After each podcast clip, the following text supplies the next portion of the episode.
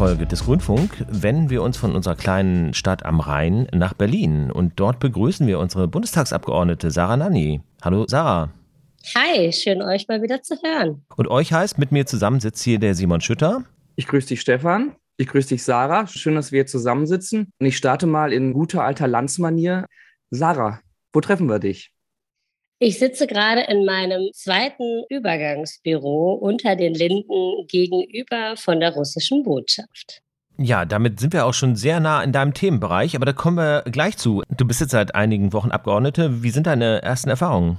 Die Arbeit im Parlament fängt jetzt im Prinzip erst richtig an. Wir haben eine neue Bundesregierung, wir haben einen neuen Bundeskanzler und das heißt auch fürs Parlament wir wissen, welche Ministerien es gibt, zu denen wir unsere Ausschüsse formieren müssen. Und wir wissen jetzt auch, wer in den Ausschüssen jeweils sitzt, mit welchen Funktionen.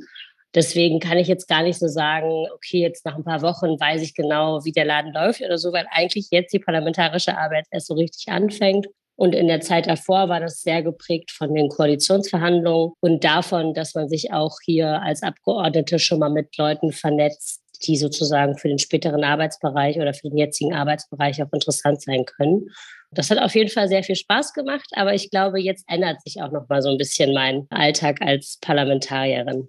Wenn man dir den Social Media Kanälen ein bisschen folgt oder man kriegt ja auch mal ein, zwei Mal eine nette E-Mail von dir, da hat man jetzt mitbekommen, dass du deine Rolle so gesehen jetzt gefunden hast, beziehungsweise sie wurde konstituiert. Da hast du ja ganz interessante Rollen und Funktionen. Magst du uns da mal ein bisschen was zu berichten? Ja, gerne. Die Fraktion der Grünen ist ja im Vergleich zum letzten Mal deutlich gewachsen. Und da war so ein bisschen die Frage, wie baut man die interne Arbeitsverteilung auf? Für welche Sachen gibt es alles noch Sprecherinnen und Sprecher? Äh, man wollte nicht in die Verlegenheit kommen, sich Sprechernamen ausdenken zu müssen, weil 118 Leute gerne eine Sprecherin und ein Sprecher sein wollen. Und deswegen hat die Fraktion dann in dieser Wahlperiode entschieden, dass es nur noch Sprecherinnen und Sprecher gibt für die einzelnen Arbeitsgemeinschaften und die sind quasi angedockt an die Ausschüsse. Also wir haben jetzt genauso viele sprechenden Positionen wie Ausschüsse. Und ich habe das Vertrauen meiner Fraktion als Sprecherin für Sicherheit, Frieden und Abrüstung die nächsten vier Jahre zu fungieren, was mich super freut. Und der entsprechende Ausschuss dazu ist der Verteidigungsausschuss. Und ich bin auch noch Obfrau und ich mache auch noch die AG-Leitung. Das heißt, die Leute, die mit mir zusammen im Verteidigungsausschuss sind, meine MdB-Kollegen und Kolleginnen, die sind sozusagen mit mir in einer Arbeitsgemeinschaft und koordiniert die Aufgaben, die dort anfallen durch die Rolle als Sprecherin deiner Arbeitsgruppe bist du sogar im erweiterten Fraktionsvorstand. Genau, das gehört auch noch dazu. Also es gibt den ganz normalen Fraktionsvorstand mit den Fraktionsvorsitzenden, der politischen Geschäftsführung und den stellvertretenden Fraktionsvorsitzenden und den weiteren politischen Geschäftsführungen. Und dann gibt es nochmal den erweiterten Fraktionsvorstand, wo dann eben auch diese ich glaube, es sind jetzt 25 Sprecherinnen und Sprecher der Arbeitsgemeinschaft mit drin sitzen. Das ist natürlich dann schon auch ein erheblicher Teil der Fraktion, der sozusagen der erweiterte Fraktionsvorstand ist. Aber das ist für die Kohärenz der Arbeit der Fraktion ein wichtiges Gremium. Und da freue ich mich auch total auf die Zusammenarbeit mit den anderen Kolleginnen und Kollegen. Wie sitzt man da so zusammen? Alle dürfen mal was sagen. Oder wie läuft sowas in der Runde mit 25 Leuten? Du, das weiß ich auch noch nicht, Simon, weil wir haben uns nämlich noch gar nicht getroffen. Es ruckelt sich noch so ein und es wird erst im Januar richtig losgehen. Wir haken im nächsten Jahr auf jeden Fall nach. Auf jeden Fall. Ich bin gespannt. Wir haben jetzt gerade schon darüber gesprochen, über deine Funktion, die du hast. Kannst du noch mal so ein bisschen detailliert beschreiben, was dann deine Rolle oder was dann dein tägliches Doing als sicherheitspolitische Sprecherin der Fraktion ist? Also im Prinzip ist es so, dass bei allen Dingen, die aufploppen, Richtung Bundeswehr, Verteidigungsministerium, aber eben auch so Sachen wie Abrüstung, Rüstungskontrolle, ich angefragt werden kann von der Presse oder auch von mir aus proaktiv Pressearbeit machen kann zu diesen Themen und dann entsprechend die Positionen der Fraktionen vertrete öffentlich. Also das ist eine wichtige Sache, die man dann als Sprecherin einfach macht. Damit nicht jeder zu allem immer überall was sagt, ist es einfach gut, wenn man so ein bisschen die Sprechfähigkeit auch verteilt. Und da freue ich mich auch schon sehr drauf. Und das ist auch auf jeden Fall etwas, was neu für mich ist, weil ich bisher gar nicht so außerhalb von Düsseldorf in der Öffentlichkeit stand. Das wird nochmal spannend. Ja, dann werden wir dich da ja demnächst öfter sehen. Was ist denn innerhalb des Verteidigungsausschusses deine Aufgabe? Das ist noch nicht klar. Die Themenverteilung machen wir auch erst Anfang Januar. Manche Arbeitsgemeinschaften sind da ein bisschen schneller, aber ich glaube, dass es auch etwas mehr Muße und Abstimmung miteinander braucht bei uns. Der Verteidigungsausschuss bietet viele sehr spannende Themen, aber es ist natürlich trotzdem so, dass die wenigsten Grünen wegen Verteidigungs- oder Sicherheitspolitik zu den Grünen gekommen sind und dort im Bundestag wollten. Man hört die Gerüchte, ja. Man hört diese Gerüchte, genau. Ihr könnt euch das vorstellen. Deshalb ist vielleicht auch ganz sinnvoll, dass du erstmal überhaupt die Aufgabe des Verteidigungsausschusses beschreibst, der dann vielen vielleicht gar nicht so klar ist. Ah, okay. Kann ich nochmal machen. Also der Verteidigungsausschuss kontrolliert das Bundesministerium für Verteidigung. Das ist sozusagen das Wichtigste bei allem, was dort passiert. Munition ist verschwunden, dann müssen die sozusagen im Ausschuss antanzen und erklären, wie das passieren konnte. Es gibt vielleicht Reformbedarf bei der Struktur. Das wird bei uns diskutiert. Es gibt Schwierigkeiten bei der Ausstattung der Bundeswehr. Da gab es ja viele Beschwerden auch die letzten Jahre von nicht genug Unterwäsche, die ausgegeben wird, über keine gute Einsatzausstattung. Solche Sachen werden auch im Verteidigungsausschuss diskutiert. Natürlich die ganz großen sicherheitspolitischen Fragen. Also was bedeutet eigentlich der Truppenaufmarsch von Russland in der Nähe der ukrainischen Grenze jetzt sicherheitspolitisch? Das ist etwas, was der Auswärtige Ausschuss auch macht.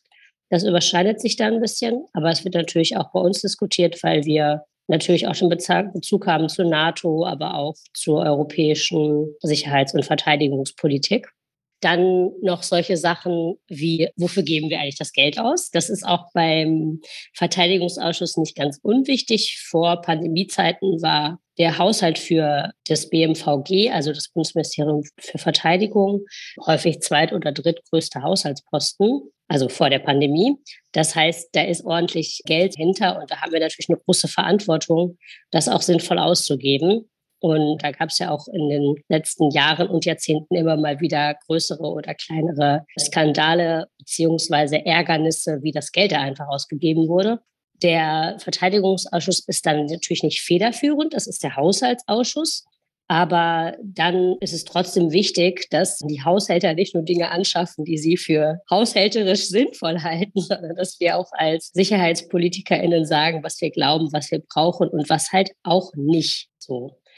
Und das Letzte, was man noch so ein bisschen kennt, was auch nicht federführend bei uns ist, aber wo der Verteidigungsausschuss eine große Rolle spielen wird, ist tatsächlich die Frage der Mandatierung für die Auslandseinsätze. Die Mandate selber kommen von der Regierung und das Parlament nickt das in Anführungsstrichen eigentlich nur so ab oder halt auch nicht. Bisher wurde aber noch kein Mandat abgelehnt. Aber trotzdem sind natürlich die Menschen, die im Verteidigungsausschuss sitzen und die auch im Auswärtigen Ausschuss sitzen, die ersten AnsprechpartnerInnen für die Regierung, wenn es darum geht, herauszufinden, welche Bundeswehreinsätze denn überhaupt zustimmungsfähig wären. Weil wenn wir sagen Daumen runter, dann ist das politisch im Prinzip schwer zu halten. Genau, das wären sozusagen die Aufgaben, die da vor uns stehen. Du hast die zwangsläufige Nähe schon angesprochen. In der Öffentlichkeit geht es wahrscheinlich noch mehr durcheinander. Zur Abgrenzung, was sind die genauen Aufgaben vom Auswärtigen Ausschuss? Also der Auswärtige Ausschuss beschäftigt sich noch etwas breiter mit den politischen Entwicklungen. Also was jetzt die Menschenrechtslage in Ägypten angeht oder wie man mit den Olympischen Spielen in China umgeht. Das wird dann dort besprochen. Es gibt so ein bisschen den Running Gag. Ich hoffe, die Kollegen aus dem Auswärtigen Ausschuss hören das jetzt nicht im Podcast aus Düsseldorf.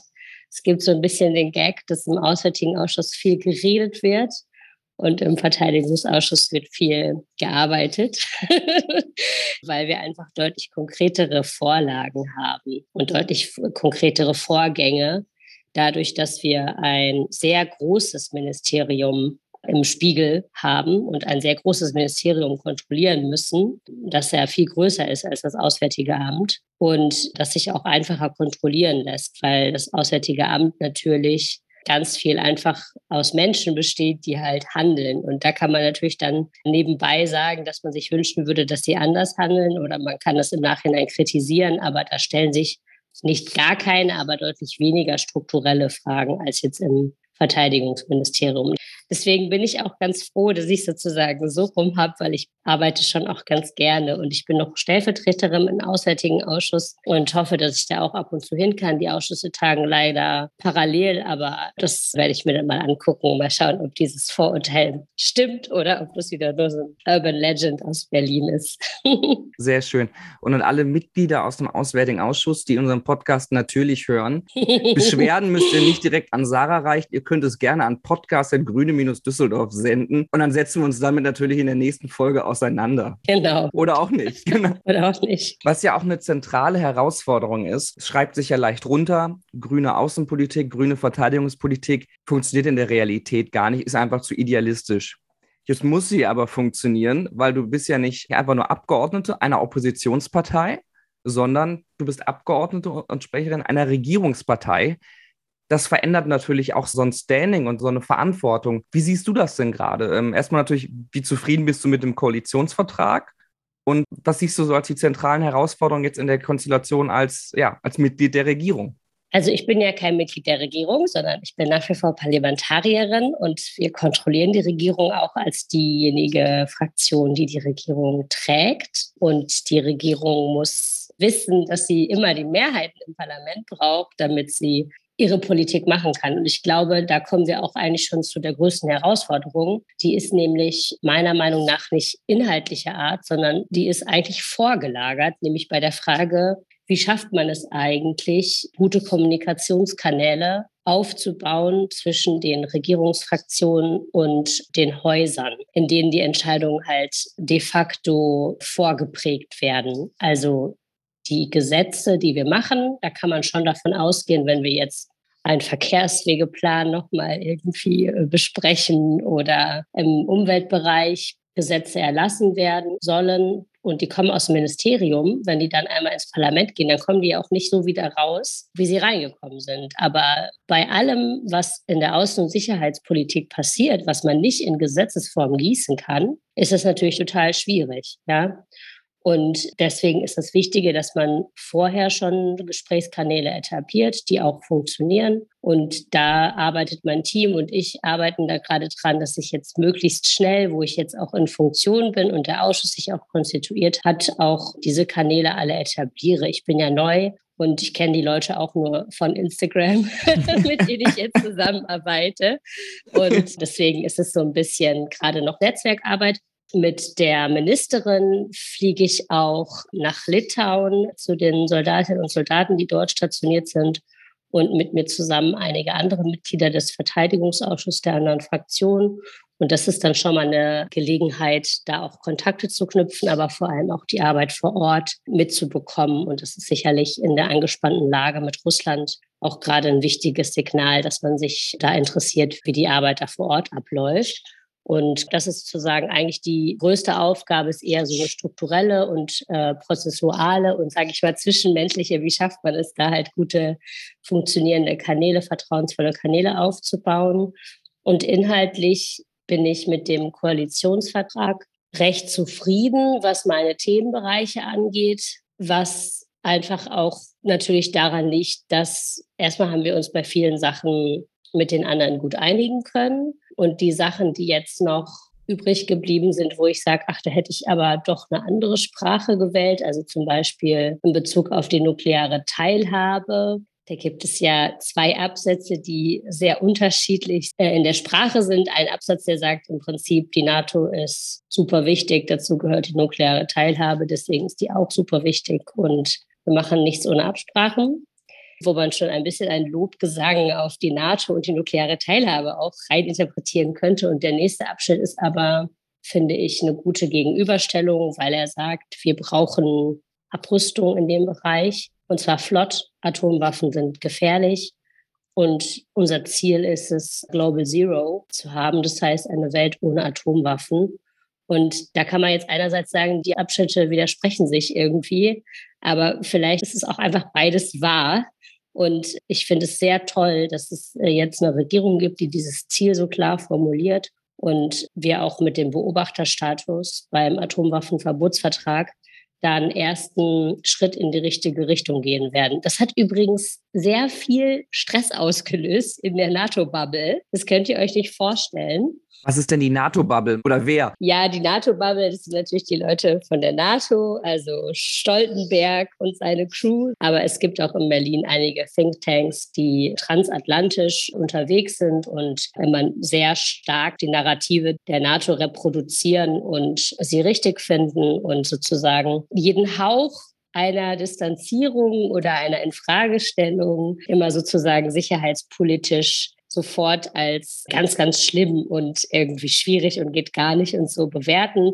Und das war schon so, dass das sehr viel Unruhe in diese Bubble reingebracht hat, was mich ein bisschen darum bestärkt, dass es gut ist, dass wir den Absatz da drin haben. Und ich bin auch frohen Mutes, dass wir das hinbekommen, das so durchzusetzen. Aber es gibt auch andere Sachen im Koalitionsvertrag, wo ich einfach super happy bin. Rüstungsexportstopp an die Jemen-Koalition haben wir meiner Meinung nach noch nicht ausgiebig genug gefeiert, dass wir das jetzt machen werden. Aber vielleicht sollten wir das auch auf den Moment verschieben, in dem das umgesetzt ist. Unbedingt. Bei all dieser Unsicherheit, die deine Themen zwangsläufig mit sich bringen, welche Pläne gibt es denn für dich für 2022, das vor der Tür steht? Und ein kleiner Blick zurück in die Provinz. Sehen wir dich beim Landtagswahlkampf in Düsseldorf? Also letzteres kann ich mal zuerst beantworten. Wir sehen uns auf jeden Fall im Landtagswahlkampf in Düsseldorf. Chaka. Genau, ich bin auch meistens sowieso immer wieder in Düsseldorf. Also dieses Jahr, du bist ja jetzt in Berlin, das ist immer so ein bisschen mit Schmerz verbunden bei mir, weil das stimmt gar nicht. Und ich bin auch wirklich nur in diesem einen Quadratkilometer hier in Berlin, wo das Regierungsviertel ist. Ich sehe hier von der Stadt nichts und dann gucke ich, dass ich immer schnell nach Hause komme. Ja, zu den planbaren Sachen im nächsten Jahr. Natürlich stehen die Mandate an, die Mandatsverlängerungen. Das sind auch gar nicht so wenige. Also das allererste direkt im Januar, das Anti-ISIS-Mandat in Irak und Syrien. Das wird ein dickes Brett. Also da müssen wir mal gucken, wie wir das machen. Das muss ich jetzt mal so diplomatisch sagen. Äh, ich da auch den Kolleginnen nicht vorgreifen will, die da schon eifrig am Arbeiten sind, wie ich weiß. Und ansonsten natürlich das Mali-Mandat. Das kommt auch zur Unzeit, die Frage der Verlängerung, weil parallel in Frankreich Präsidentschaftswahlen sind und Frankreich ja im Sahel insgesamt, aber vor allem auch in Mali eine große Rolle spielt. Und das natürlich die Abstimmung auch erschweren kann, sage ich jetzt mal so ein bisschen diplomatisch. Also ich mich mit jemandem darüber verständigen muss, wie wollen wir da eigentlich in der Region weiter aktiv sein? Und die sind gerade im Wahlkampf, dann ist das nicht unbedingt die beste Zeit, das zu machen. Und ansonsten solche Sachen wie Rüstungsexportkontrollgesetz, was ja auch im Koalitionsvertrag haben, da weiß ich aber nicht, ob wir das schon im nächsten Jahr hinbekommen. Das sind so Zeitachsen, die wir auch nochmal in der Ampel einfach koordinieren müssen.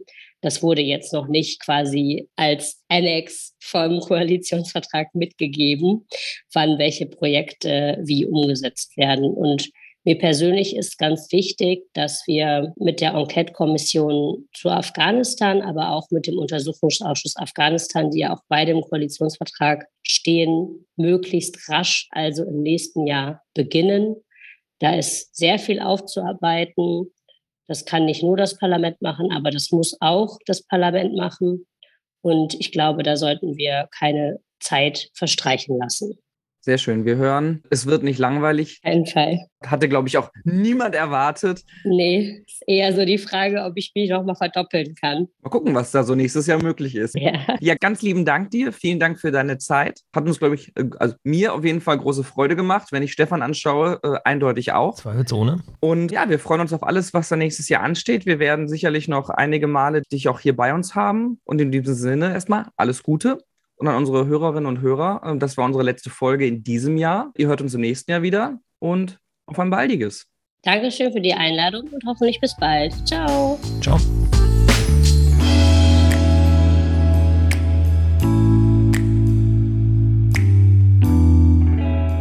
Liebe Grüne, hinter uns liegt politisch ein super aufregendes Jahr. Wir haben jetzt nach 16 Jahren Angela Merkel eine neue Bundesregierung. Das ist super cool. Und ich wollte mich einfach bei allen in Düsseldorf nochmal bedanken für das Vertrauen, dass ich jetzt Teil dieser Regierungskoalition sein kann. ist eine echte Chance und ich versuche das möglichst gut hier auszufüllen, auch aus Düsseldorferin. Ich wünsche euch ein entspanntes Ende des Jahres. Versucht mal richtig hart zu chillen. Ich glaube, das brauchen wir alle. Und dann steigen wir ein im nächsten Jahr mit dem Landtagswahlkampf, wieder mitten in der Pandemie. Aber ich glaube, wir kriegen das gut hin und ich freue mich schon super drauf. Und danach ist erstmal ein bisschen Pause mit Wahlkampf. Dann machen wir nur noch Politik. Auf bald!